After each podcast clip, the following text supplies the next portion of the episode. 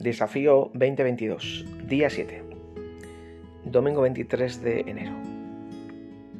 Se cuenta de que hace aproximadamente unos 50 años, en una población alrededor del Mississippi, hubo una gran sequía, a tal punto que era la preocupación de todos los granjeros de la zona que una pequeña iglesia rural de la zona convocó una, reunión de oración y, comenzaron a llegar decenas y decenas de granjeros a la, reunión de oración. Y lo curioso y lo gracioso es que hubo uno, solamente uno, un granjero, que fue con botas de goma.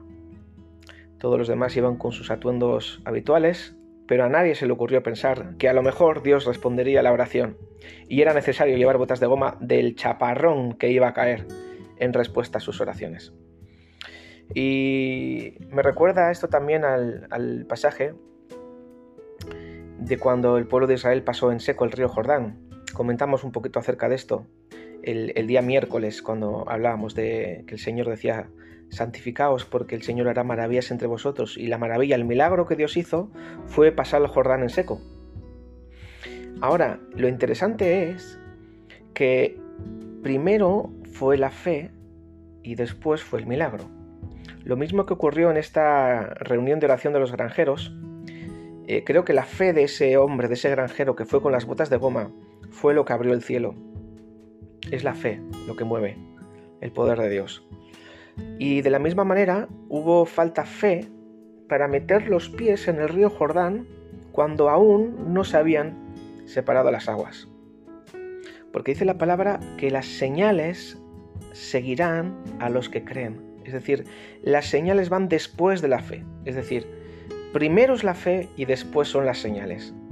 No dice que las señales eh, irán delante de la fe. Eso es lo que nos gustaría a todos nosotros, ¿no? Primero ver las manifestaciones de Dios, primero ver los grandes milagros para entonces después poder creer.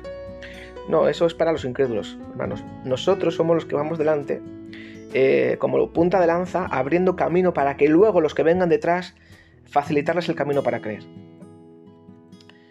Nuestras oraciones tienen que estar llenas de fe, para que comencemos a ver los milagros sobrenaturales que Dios tiene preparado para nosotros. Así que eh, ármate de fe, pídele al Señor que aumente tu fe si crees que no es suficiente, pero añadamos a nuestra fe eh, la acción, como el granjero. Él se vistió del milagro que estaba esperando y llevó las botas de goma según las oraciones que nosotros hagamos, acompañemos también a la oración acciones de fe. Dios te bendiga.